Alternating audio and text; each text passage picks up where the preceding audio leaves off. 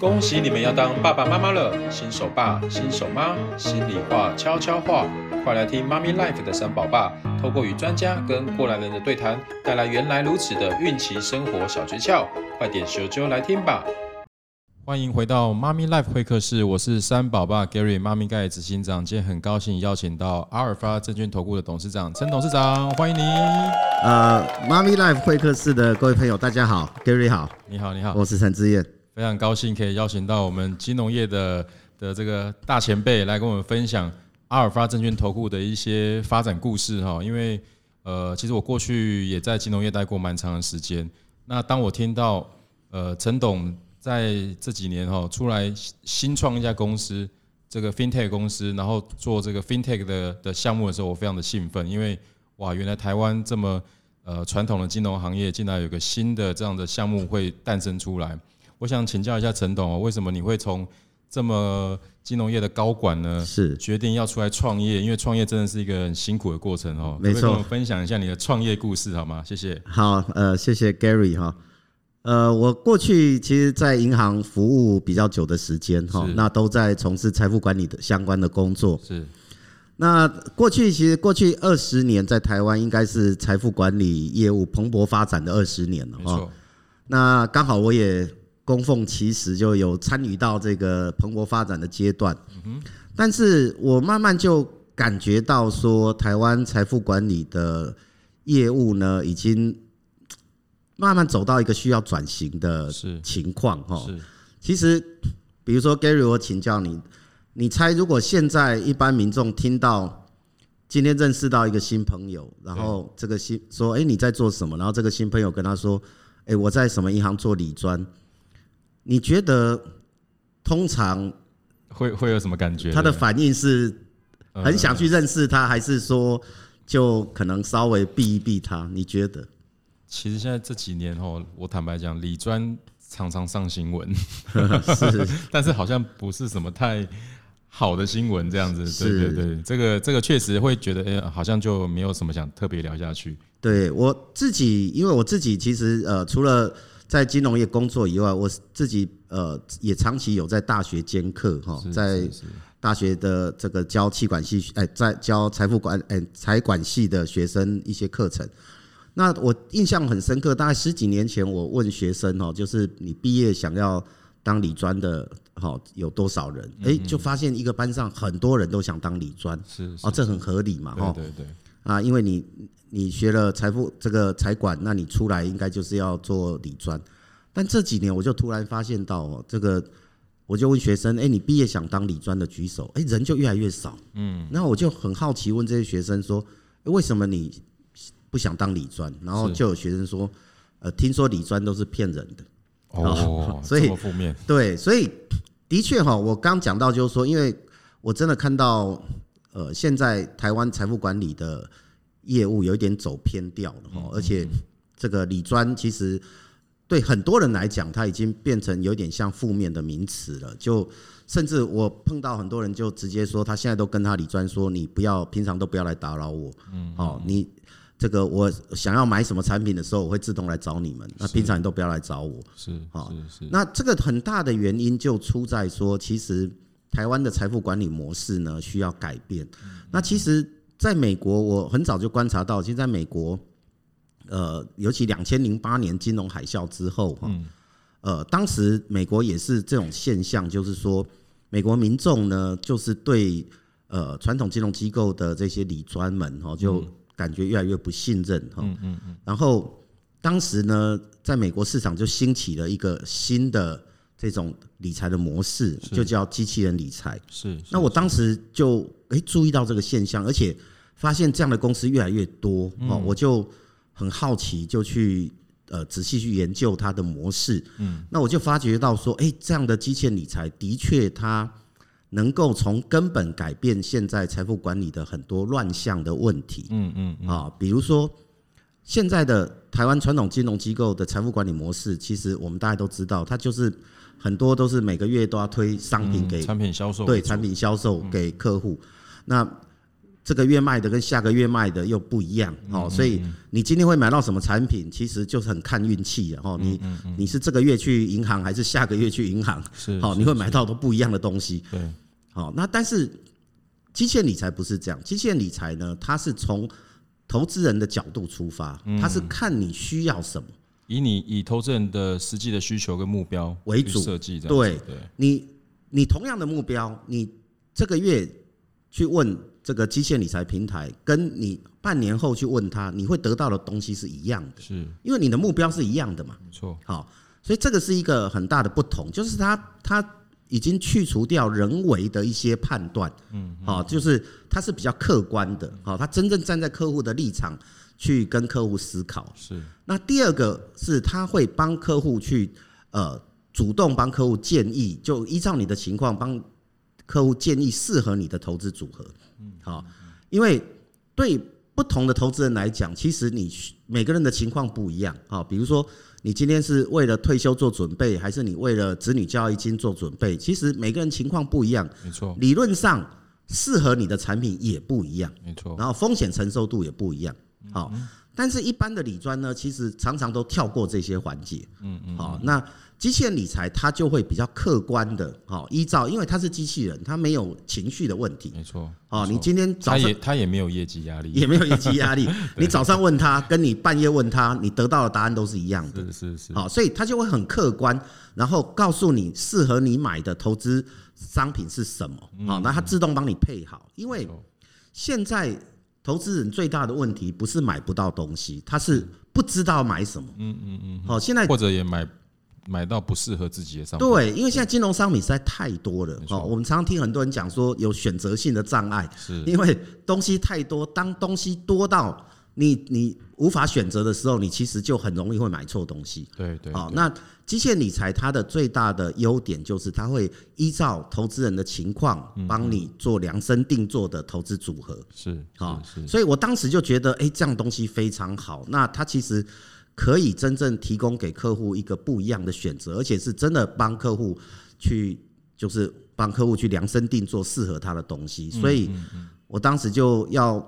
创业前我就一直希望说，这个东西如果能够真正在台湾给它落实，应该是很好的一件事情。嗯那哇就这样毅然 决然就跳下去了。哇，真的不简单哦。那我相信在创业过程一定非常辛苦、哦。那那陈总，你在发展阿尔法这个过程中，有没有遇到什么样的阻碍，或者是呃法规上面的限制？因为我知道台湾在新创这个领域，有时候法规开放的稍微比较慢一点。那是你们有没有遇过到什么样的挑战呢？呃，其实这个肯定是有的哈，而且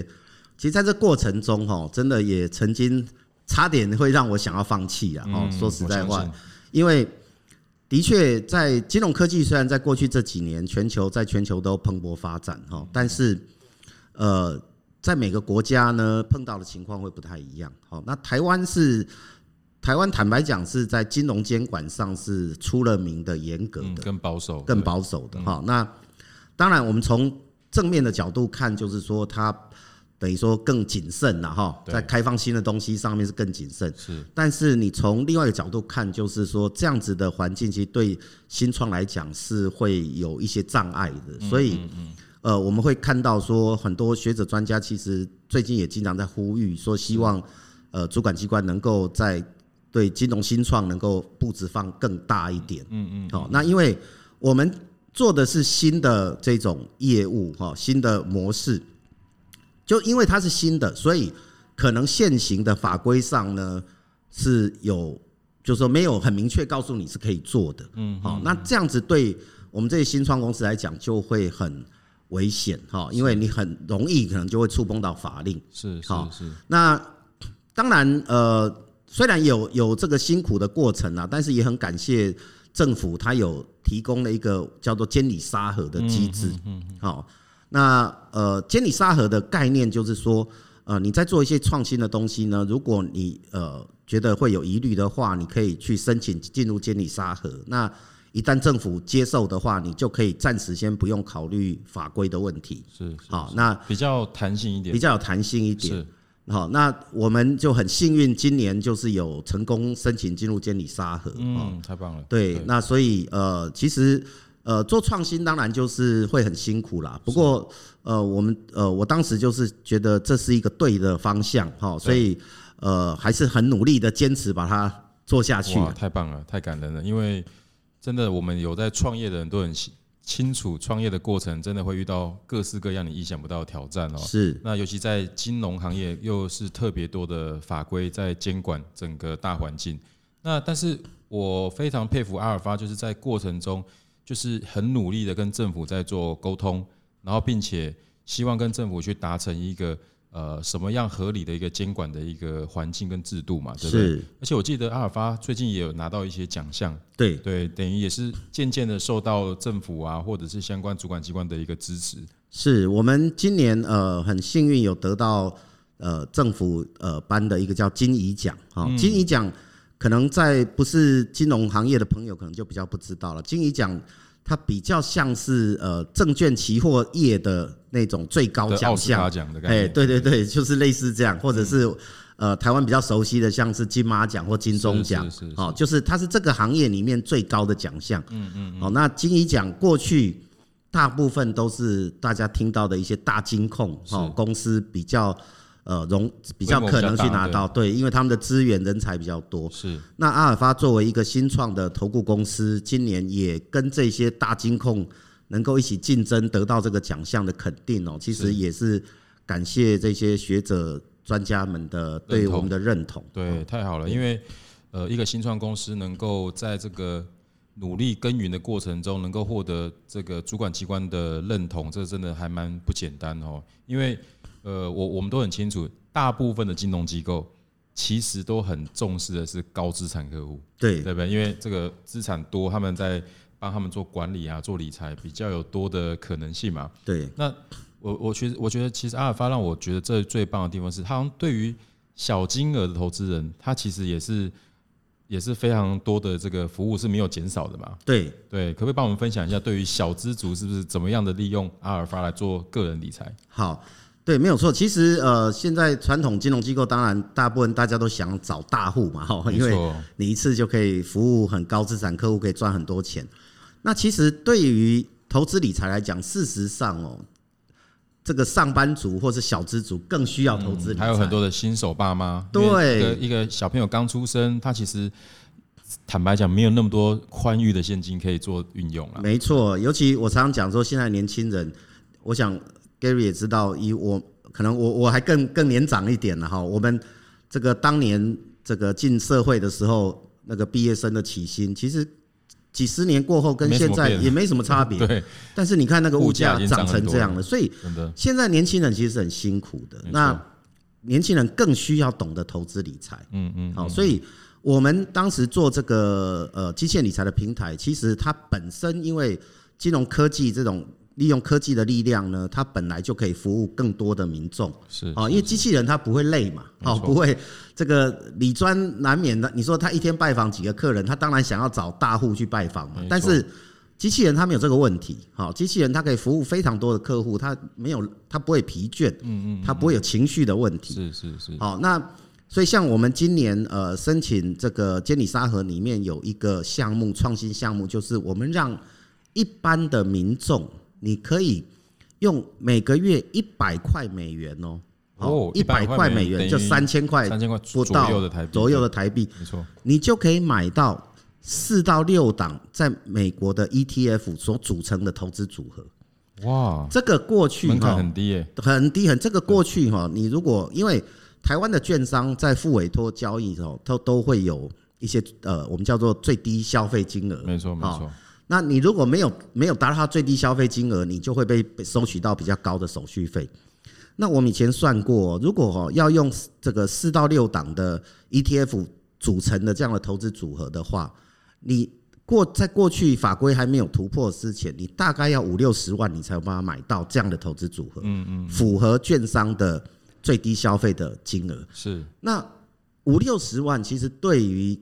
现在的小资族或刚毕业的人来讲，其实是有一定的困难的没。错你要他一次拿五六十万出来买，对啊，也是一笔钱，对，而且他会害怕。没错，好，那但是过去因为法规就是这样，他没办法，所以我们今年就是在利用监理沙盒的这种机会，我们就成功的让这个法规去修改，哦，让民众他就可以用一百块，嗯，就可以买到一个分散全球的投资组合。对，这个对小资主来讲，我相信是嗯很非受常惠非常好的非常一受个惠方式。对你每个月用三千块，你可能省下几餐的钱就有对了对，对你就可以去做这样的投资组合。而且我们在推广的就是长期投资的观念。嗯哼，啊，我们希望民众可以长期去投资，而不是去短线去交易。对，所以对于你，尤其对年轻人来讲，其实我我以前常常听到很多年轻人说。这个参加的不高啊，哈，嗯够被跑打工啊，意思说我根本没什么钱，对，我怎么谈投资？我说不是这样，嗯其实投资哈不是要等你有钱才去谈投资，没错，没你错，不开始你不开始尽早投资哦，你可能永远都不会有钱没错，哦，所以这观念一定要改变。那要要让小资族尽早投资，就是我们要把那个投资的门槛要让它降下来，嗯，降到让他觉得诶，他可以很轻松的就去做这件事情。是是好，是，所以呃，我想这个方面我们会持续不断的去努力。对，好，嗯对因为我们对希望能够让，就像我刚刚讲的，特别是台湾的这么多的年轻人或上班族，其实他们更需要有一个好的投资平台，是是是，帮他们去累积长期的财富，这样子到他将来退休退休之后，他可能才可以安心的去过他的退休生活哈。没所以错，这些都是我们努力想要做，也是我当初在呃，就是创立这家公司的时候，我们希望能够努力达到的目标。嗯嗯，哦那很棒，对，过程中其实我们也有很多很好的案例啊，可以对分享。对对像，呃，我们有其实已经有一些比较感动的例子，嗯哈、像我们有一个客户是南部的一个老师，嗯哼，好、他就他在还没有成为我们客户之前哦，他就他就讲说，他过去就是曾经有很惨痛的经验，是哦，他的一大笔资金哦，在大概两年之内，竟然就就当时他跟某个银行的理专理专往来，嗯但是他就很信赖他。是，啊，埋了什么他自己搞不清楚哦，因为他是国小老师。结果他说两年下来，竟然资金只剩一半，哦，他都吓吓昏了。然后他就他就想说，不行不行，他一定要好好自己来努力研究。对，那后来他就看了很多资料，然后也因缘机会，因为我有写过几本这个投资的书籍是啊、他有看到我其中一本书，那他就写信来问我一些问题。那后来他就呃慢慢就了解，然后呃，当时我这个这个故事其实是我在我还没有成立这家公司之前，嗯，那当时呢，呃，我就跟他讲说，因为我书中有建议投资人去买一些什么样的东西，对对对，然后我就跟他说，你就按照我的建议去买。那他说我要怎么买？我说哈，我把那个 ETF，我当时就建议他买 E ETF 嗯了哈、因为我觉得 ETF 是这种呃内涵管理费比较低的，是对是是对一般民众都是比较好的东西是。我跟他说，你就到你附近的券商，对哦对你去跟他讲说你要开那个付委托的账户，然后我说大部分大的券商都有这个服务，嗯然后你就拿着。我给你的这个等于菜单呐、哈对， 我帮他开好的菜单是，你就你就拿给他，我连代码都写给他，我嗯说你就这样去买，是他就很开心，就是好好好。那我当时想说，哎、这样就解决他的问题。嗯结果大概过了一个月，他突然又打电话给我，嗯然后非常的这个失落的告诉我说，请我救救他。我说发生什么事怎情？么了？我说发生什么事情哦对？你不是就应该已经解决了开吗菜？单给你了，对啊呀、他说：“哦，陈先生，你一定不敢相信。”他说他跑跑遍了他们家附近大概七八家的券商，嗯嗯，没有一个营业员愿意服务他这个服务他这个事情。啊，我说真的啊为什么？他说第一个他们都跟他讲说啊，你这个不要随便被人家骗了哈、我告诉你来买什么买什么，嗯，好、就是这些营业员，就是这些业务员，他就是看到他可能有一笔资金，就希望把它转成他想卖给他的东西。嗯嗯嗯，懂他说每一家都这样对，结果。他甚至说有一次，他到一家券商，他还拿着我的书，因为他为了要证明说他不是不是乱买的，不是网络上乱看的、 是有乱根买据的哦，对，结果连这样子，人家都极力劝导他不要买。 嗯，所以当时就给我一个很深的感觉，就是说，怎嗯么即使现在在台湾，都还会碰到这样的问题。好、所以我当时就觉得说，应该要有一个平台，真正能够来协助这些无助的民众这投啦资。人对对而且这些投资人可能平常真的就是他真的不知道找谁帮忙。对对好对那呃，我们平台上线以后呢，就服务了很多这样的人。嗯嗯嗯哦，还有我们曾经有一个客户哦，他他是几乎是看不到东西，就有点算是全盲的盲人。哦，然后这个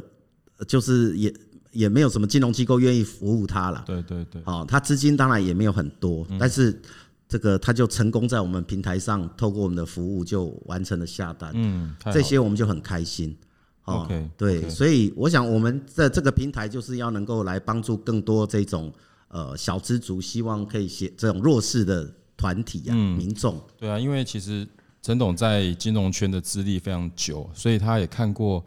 哦，也看过了大概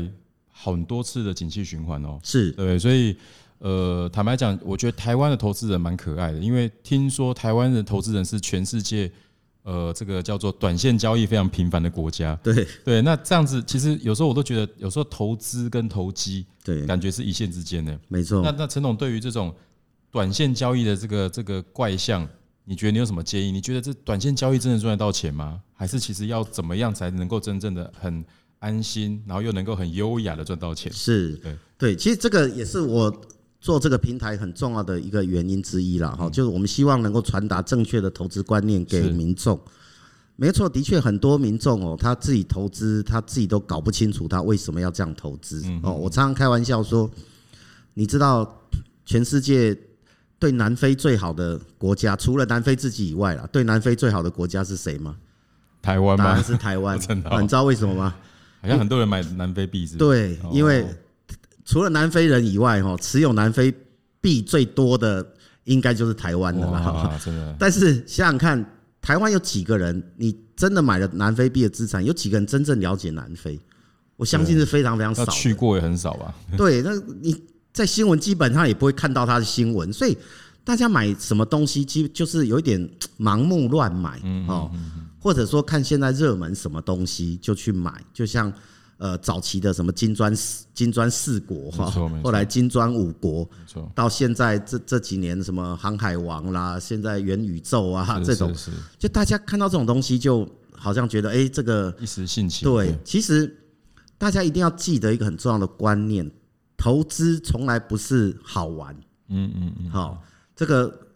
国外有一句话，你如果要好玩的话，哦，你应该是拿着钱去 赌场，嗯嗯嗯，哦，因为那个就真的就好更刺激那个对就是好玩。对对对，但是你如果是要要进股市的话，嗯你那个你要正确的心态就是你要投资，那个没错不是好玩。对好、所以这个其实正确的投资的方法呢，应该是你要做一个分散的投资组合。嗯，好、我们常常讲说鸡蛋不要放在同一个篮子没里错面。好、其实这个投资组合就是一个很重要的观念。哈、对那你你用了一个分散的投资组合，你才有办法安心的睡觉。嗯哦，我举一个最明显的例子，今年全世界有一个特定的这个地方的股票下跌的很严重。是好、可能很多人应该可以猜到，那就是中概股。哦，对对对，今年没错中国的科技相关类的股上市公司对跌得非常非非常惨。错，好，那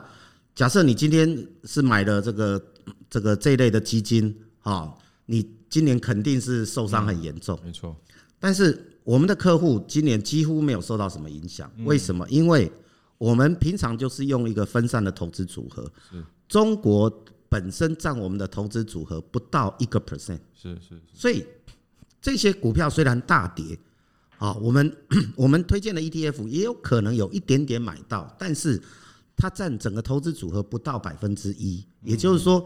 它下跌很严重，但是对投整个投资组合几乎没有影响，是是，所以因为它我们分散掉了，分散掉了。对，没错，所以我们的客户其实是可以安很安心的睡觉。那这个也是我常在讲的，我希望我们的客户呢都能够非常安心的睡觉，对，不非常要安心又的投投资又搞得很 很焦虑、很紧张，那这样对反而失去了投资的意义了。对，所以这个我常讲哦，就是第一个不要不要，如果你今天投资某个东西会让你感到兴奋的话，然后通常就通常是不好的没，错没这错，第一个。没错第二个，我常常跟很多人建议，你最好把你的看盘 A P P 删删掉。掉嗯，不要一直盯盘哦。对我常常跟很多人讲，我们应该是全台湾最特别的投顾公司，因为我们没有人在看盘。嗯嗯，好，Gary 去过我公司，应该知是道，真的欸，我们特别公司不会有人在看一个盘。不看盘的投资公司， 对，然后我自己也跟很多人讲，我开投顾公司，但是我自己的手机连个看盘 A P P 都没有。嗯嗯嗯，所以，我们如果开投顾公司的人都没有在看盘了，对对，一般民众你何必看盘呢是？是是，那为什么不要看盘？因为你一看盘，它会让你产生焦虑感，没错没错，涨你也会因焦为虑，讯息太多了，太多了，没错，涨你也会焦虑对，跌你更焦虑。对对对，所以对对你一旦经常在看这些东西的话，你的心情就永远处在焦虑的状态，这样子你就很容易做出错嗯生误活的品质也不好，对，你会容易做出错的投资判断，然后可能把你周遭的人搞得都很毛，对这样这心情不好嘛。对对好对对那但是我们对，涨呢嫌买太少， 对然后跌又觉得啊，怎么又又又早知道就不要早知买，道对啊，你对看又又又又少了多少钱呢？对，所以你永远处在一个很焦虑的状或后悔的状态嗯中。好，那我们很欣慰的就是，我们从上线以来，我们一直传达这种观念给我们的客户，让我们的客户呢就是长期去投嗯资，所以我们的很多客户也来跟我们回馈说，他们真的现在感觉能够睡好觉了，嗯，生活品质也变得更哇，好这。其实是无价的欸，对，我觉得这个是非常重要的。对对对对，所以我觉得这个是很重要的观念。那我们也常常跟很多民众讲，其实投资哈是一个几率的游戏，是你持有的时间越久，你赚钱的几率就越越高，大哦，就这样而已。抱得越久，你这个赚钱的几率胜算就越越高。 OK，然后越短的交易，你的胜算就越越低。低举例来讲， OK，OK 嗯比如说美国股市，因为美国股市它是有比较多年的这个 data 嘛，没哈。错，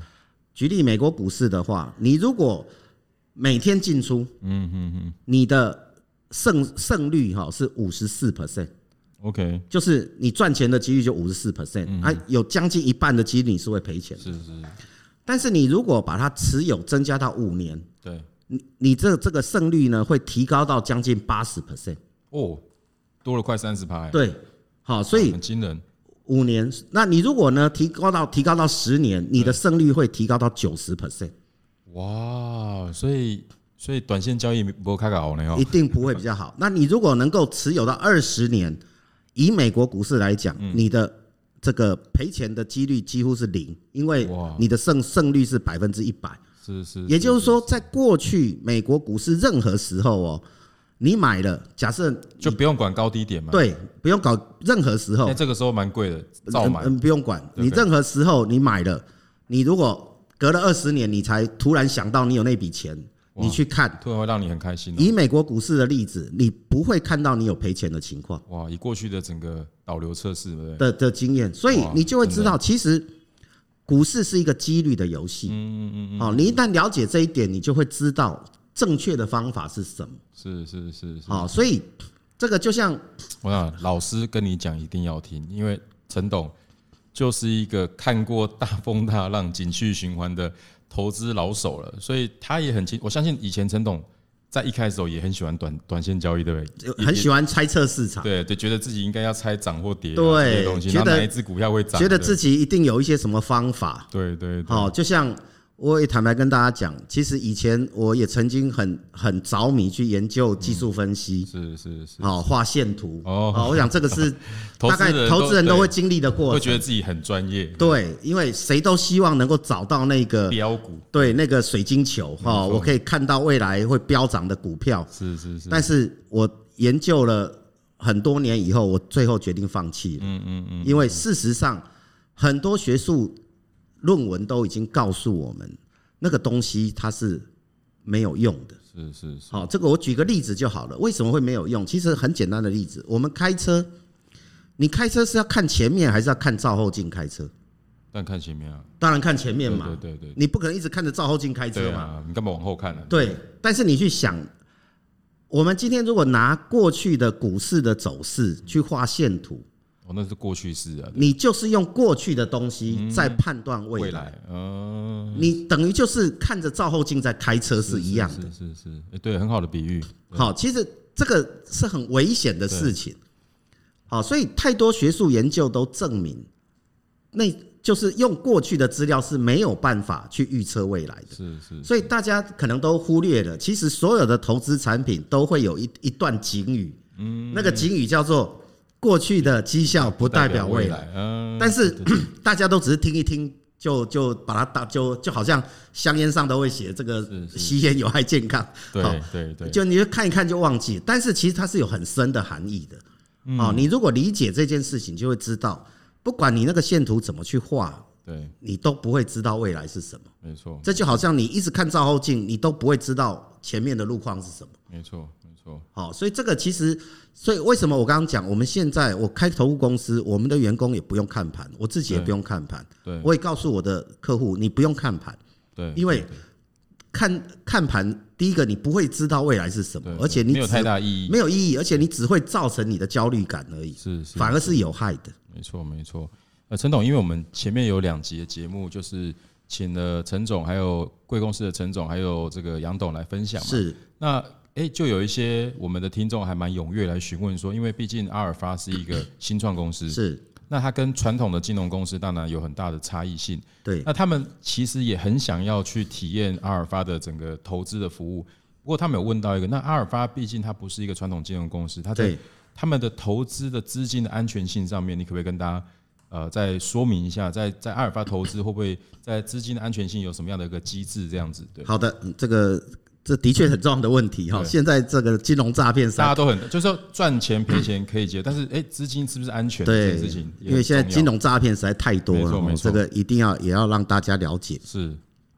第一个，大家在选择任何的往来的金融机构，你一定要记住一点，就是说，第一个你要先知道它是不是一个合法的金融机构合法立案的，对，嗯哦。那在台湾呢，合法金融机构一定有牌照。是是是，哦，一定有，嗯哦，大家不能只是看它的名字，哦，对因为对现在很多公司都叫什么顾问对公它取司得啊很、像金融财务顾问司公司啊，就对对是各式各样。那没你错一般民众你会看搞不懂，对，没错，好、所以第一个你一定要去问他有没有合法的金融牌照，而且所谓合法是它一定要是金管会发的，因为台湾所有金融机构都归金管会管。是是是，好、所以